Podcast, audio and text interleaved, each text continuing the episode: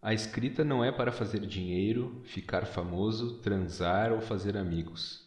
No fim das contas, a escrita é para enriquecer a vida daqueles que leem seu trabalho e também para enriquecer sua vida. A escrita serve para despertar, melhorar e superar, para ficar feliz, ok? Ficar feliz. Parte deste livro, talvez grande demais, trata de como aprendi a escrever. Outra parte considerável trata de como escrever melhor. O restante, talvez a melhor parte, é uma carta de autorização. Você pode, você deve, e se tomar coragem para começar, você vai. Escrever é mágico, é a água da vida, como qualquer outra arte criativa. A água é de graça, então beba.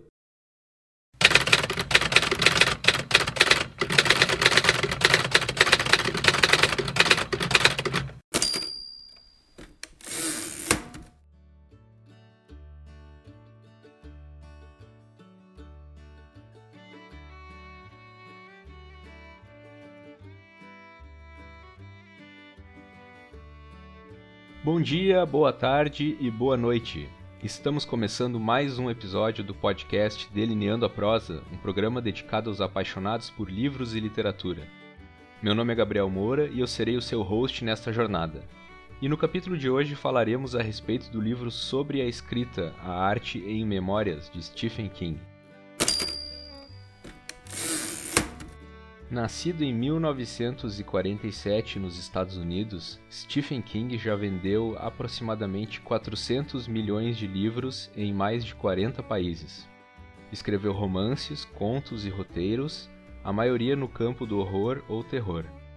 Seu primeiro livro, de 74, foi Carrie a Estranha, obra adaptada aos cinemas. Outros de seus trabalhos mais famosos são O Iluminado, It, A Coisa, A Espera de um Milagre a série de livros A Torre Negra, o livro de contos Sombras da Noite e a história em quadrinhos Vampiro Americano. No ano 2000, Stephen King lançou On Writing, trazido ao Brasil apenas em 2015 pela editora Suma, com o título Sobre a Escrita, a Arte em Memórias. O livro, em linguagem acessível de forma didática, aborda questões autobiográficas de King, contando sua vida e a carreira de escritor, ao mesmo tempo em que apresenta as ferramentas necessárias para todos aqueles que almejam se dedicar à escrita. A obra foi eleita pela Time Magazine um dos 100 melhores livros de não ficção de todos os tempos. A orelha do livro diz o seguinte: Sobre a escrita traz uma visão prática da profissão do escritor, incluindo as ferramentas básicas que todo aspirante a autor deve possuir.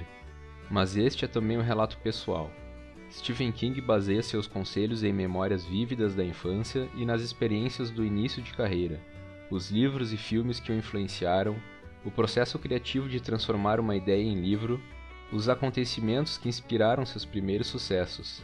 Pela primeira vez, uma autobiografia íntima, um retrato da vida familiar de King.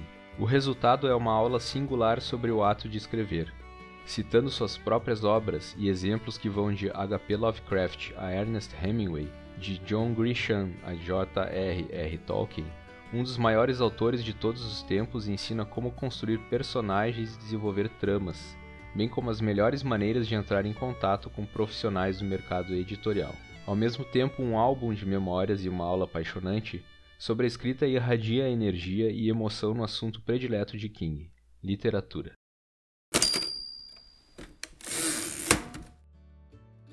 E para que você conheça um pouco mais a obra, eu selecionei alguns trechos interessantes, sobretudo se você gosta de escrever.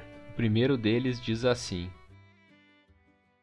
Quando, durante uma entrevista a New Yorker, eu disse ao entrevistador que acreditava que histórias eram coisas encontradas, como fósseis na Terra, ele não acreditou em mim. Falei que por mim tudo bem, se ele pelo menos acreditasse que eu acreditava. E acredito mesmo. Histórias não são camisetas promocionais ou joguinhos de videogame. Histórias são relíquias, parte de um mundo pré-existente ainda não descoberto. O trabalho do escritor é usar as ferramentas que tem na caixa para desenterrar o máximo de histórias que conseguir, tão intactas quanto possível. Às vezes o fóssil encontrado é pequeno, uma concha, às vezes é enorme, como o Tyrannosaurus rex, com aquelas costelas enormes e aqueles dentes sorridentes. Seja o que for, uma história curta ou um romance colossal de mil páginas, as técnicas de escavação continuam sendo basicamente as mesmas. Não importa o quanto você seja bom, não importa a sua experiência, é quase impossível retirar o fóssil inteiro do chão sem quebrar ou perder alguma coisa.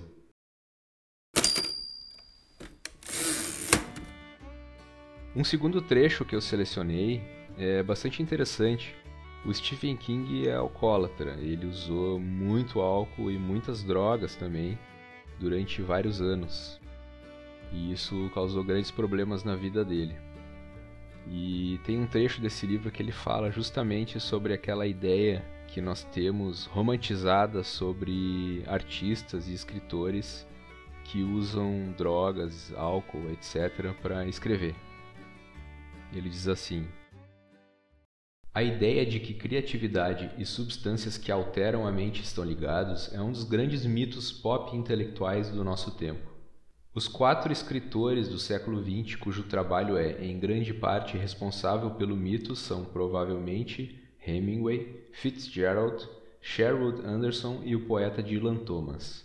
Eles formaram nossa visão de um deserto existencial de língua inglesa, onde as pessoas estão isoladas umas das outras e vivem em uma atmosfera de estrangulamento emocional e desespero. Esses conceitos são muito familiares para a maioria dos alcoólatras. A reação mais comum a eles é o divertimento. Escritores viciados não passam de pessoas viciadas, bêbados e drogados comuns, em outras palavras. Qualquer defesa de drogas e álcool como necessidade para embotar sensibilidades mais refinadas não passa de uma conversa autopiedosa para boi dormir. Ouvi motoristas de caminhões limpa-neves alcoólatras dizerem a mesma coisa, que bebem para acalmar seus demônios. Não importa se você é James Jones, John Cheever ou um mendigo bêbado que dorme na estação de trem. Para um viciado, o direito à bebida ou à droga deve ser preservado a todo custo. Hemingway e Fitzgerald não bebiam porque eram criativos, alienados ou moralmente fracos.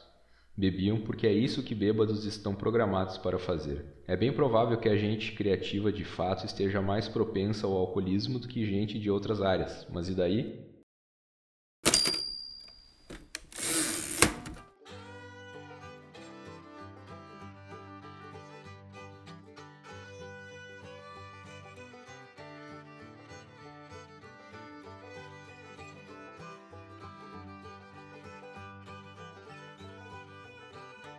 Senhoras e senhores, esse foi mais um episódio do podcast Delineando a Prosa, especialmente dedicado ao livro Sobre a Escrita, a Arte em Memórias de Stephen King.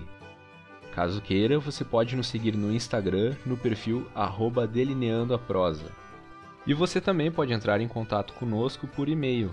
Basta enviar sua mensagem para delineandoaprosapodcast@gmail.com. E por fim, não se esqueça de fazer a inscrição no Spotify ou no seu agregador de podcasts favorito para nos acompanhar sempre que lançarmos um episódio novo. Ressalto que o Delineando a Prosa vai ao ar toda segunda-feira e que este é um programa sem fins lucrativos. Assim, se você puder colaborar com a divulgação, ficaremos muito agradecidos. Fica também o nosso abraço a todas aquelas pessoas que se dedicam à arte da escrita. Enfim, Espero que você tenha uma boa semana, com saúde e que sua vida seja longa e repleta de leituras. Até a próxima!